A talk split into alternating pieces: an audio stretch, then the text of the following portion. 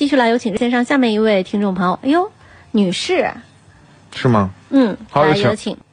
喂，您好，是李女士吗？你好，是，哎，您哦的您电好话已经接进直播室了啊。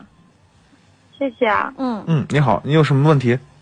你好，我想问一下那个 X 九的猎豹和那个汉腾的叉七，嗯，哪个更好一点？如果要买的话，这两个车啊都别买，嗯一个质量太差，一个呢，呃，太小众的品牌，保有量太低，你回头二手车都是问题，都没人敢收你的车。是吧？是那那您那您能给我推荐一个就是 SUV 的，就是家用稍微大一点的不？就是你的预算有多少？最高？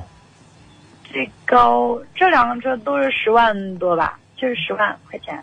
十万块钱。嗯好，十万十万左右呢？你看一下几款车啊，一个是东南的 DX 三，这个是八万块钱的车嗯啊，你看一下这个，这个稍微有点小。如果你嫌这个小，你看一下东南的 DX 七。东南的 DX 七。对。然后呢，另外呢，就十来万的，如果你能出到，我不知道能最高能出到多少，十十三万能出到不？